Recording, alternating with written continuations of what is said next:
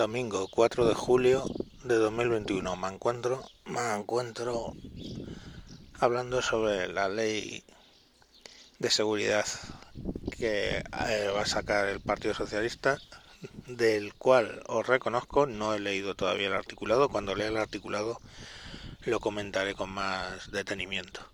Pero mientras tanto saltan dos alarmas, entre comillas, eh, un poco, una un tanto absurda y otra que, bueno, pues eh, tendría que esperarle el articulado. La un tanto absurda es que se echan las manos a la cabeza porque dicen que en caso de crisis el gobierno podrá intervenir negocios y servicios, etcétera.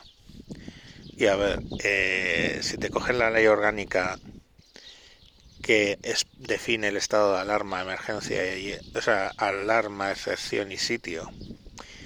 Ya en el estado de alarma, eh, la ley está a un a 1981 te habilita para hacer precisamente eso. Entonces, simplemente declarando el estado de alarma, que la primera vez, os recuerdo que el estado de alarma la primera vez durante 15 días lo declara unilateralmente el gobierno, no así el de cesión y sitio, no nos volvamos locos. Bueno, pues en el artículo 11c, creo, de, de esa ley ya te dice que pueden intervenir negocios, etcétera. Entonces esa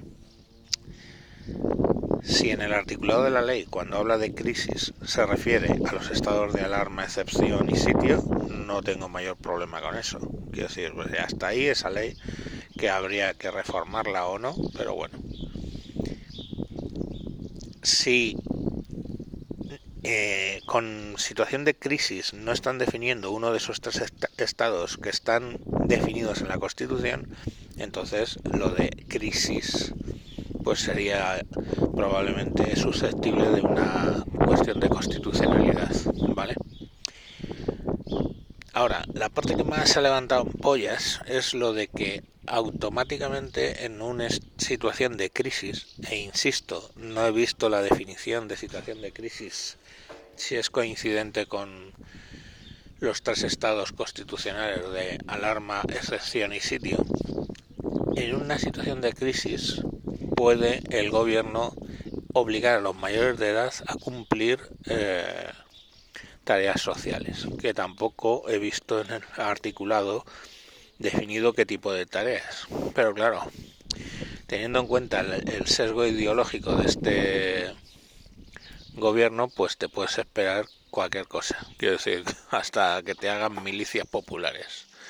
Entonces, bueno, pues hay que tener un poco cuidado con esta gente porque está muy mal de la cabeza y, bueno, rías, y, y, son y son muy problemáticos, lógicamente, por su ideología. Entonces, bueno, pues no sé si esto es una ley habilitante para hacer milicias, yo no sé si esto es una ley habilitante para trabajos forzados, que por cierto están en la Constitución prohibidos expresamente, con lo cual esto abre una posible opción de eh, inconstitucionalidad, porque en España no te pueden forzar a hacer trabajos, entonces si a ti en un estado de crisis deciden, oiga, usted va a, por ejemplo, conducir el tráfico, a redirigir el tráfico, o usted tiene que mm, llevar medicinas del sitio A al sitio B o cualquier otra cosa, pues esos serían trabajos forzados. Y están prohibidos por la Constitución. Veremos en qué termina. Yo lo que más os puedo decir es que os puedo prometer que trataré de leerme el articulado de la ley y os diré realmente las consecuencias que yo veo eh, en mi en mi escasa o nula, bueno, escasa, en mi limitado conocimiento de, de las leyes, ¿vale? Em, esa discusión la tuve este fin de semana con uno que decía que por qué los podcasters opinábamos de todo. Pues opinamos porque tenemos boca, eso para empezar. Lo de si estamos diciendo gilipolleces sin estar documentados o estamos diciendo cosas súper profundas, ya depende de ti evaluarlo, no de lo que tú pienses que yo sé al respecto. eso volvió a salir lo de la falacia dominen, que ya sabéis que a mí me hace mucha pupa siempre. Entonces, bueno, yo opino de lo que puedo abrir la boca y espeler. Si tú crees que eso es verdad o es mentira o está bien documentado o no, eres tú quien con tu sentido crítico lo puede decidir, no un tercero que diga, ah, no, no, tú no eres licenciado en, en leyes, no puedes hablar de las leyes. Pues hombre, por poder hablar, puedo hablar.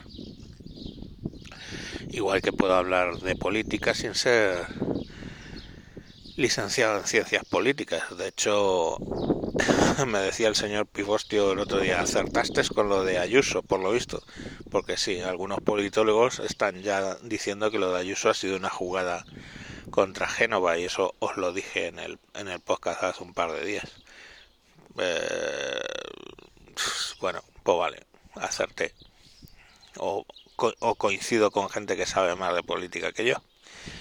Pero bueno, que, que eso, que no, no juzguéis a la gente en función de sus presuntos certificados de conocimiento, sino en función de lo que dicen. Venga, mañana más. Adiós.